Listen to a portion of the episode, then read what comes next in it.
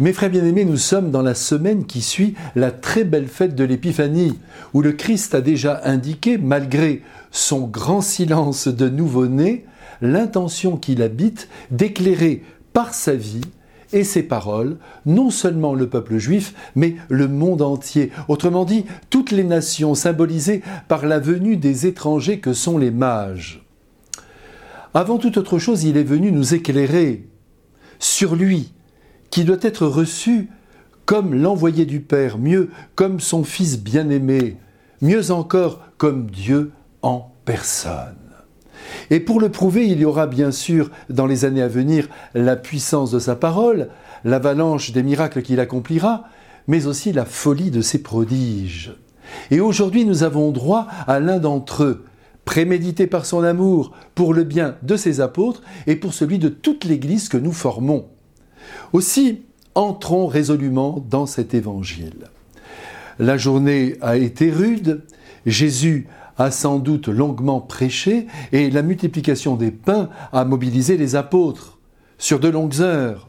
Distribution des petits pains et des poissons, ramassage des restes et bien évidemment, on ne peut en douter, des heures au cours desquelles Jésus a reçu individuellement les uns et les autres, cherchant à étancher les souffrances morales et physiques de cette foule perdue, sans berger, incomprise par ses rabbis. Et puis c'est l'heure du repos bien mérité. Jésus invite donc les apôtres à rejoindre en barque l'autre rive du lac, tandis que lui congédiera la foule et gravira la montagne pour aller y prier son Père dans la solitude de la rencontre. En vérité, en vérité, je vous le dis, Jésus prépare un coup de maître destiné à impressionner les apôtres de manière à ce que ceux-ci s'interrogent de plus en plus sur son identité jusqu'à reconnaître en lui l'être divin qu'il est. Bien sûr, la multiplication des pains a déjà marqué des points, mais il faut aller plus loin. Et pour ce faire, alors que la barque se trouve au milieu du lac, et là nous constatons d'ailleurs que la prière de Jésus n'a pas été très longue, il décide de rejoindre les apôtres en marchant sur les eaux. Rien que cela.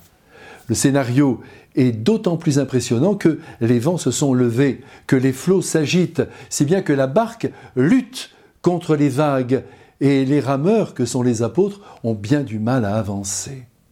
Soudain, sous leurs yeux effarés, le Christ, tel un fantôme, dépasse la barque et se fige devant elle. Incroyable. Est-ce un fantôme? Non c'est bien lui, en chair et en os, avec un corps d'au moins 70 kilos qui se tient à la surface de l'eau. Et derrière cette présence du Christ, toujours la même insistance de sa part, briser la peur en mille morceaux et inviter à la confiance éperdue en lui. Enfin, Jésus monte dans la barque. Les apôtres n'en croient pas leurs yeux et dans leurs esprits, ils associent enfin la multiplication des pains à l'aventure nautique qu'ils viennent de vivre. Et nous, frères et sœurs bien-aimés, croyons-nous vraiment que le Christ est le Fils unique de Dieu en personne et non un être merveilleux, doté de pouvoirs prodigieux? Eh bien, je l'espère de tout mon cœur. Car s'il n'était qu'un homme, nous serions tous condamnés à la mort définitive, et on ne voit pas pourquoi, entre nous, les mages auraient fait un si long voyage pour aller adorer et offrir leurs cadeaux à un bébé semblable à tous les bébés du monde.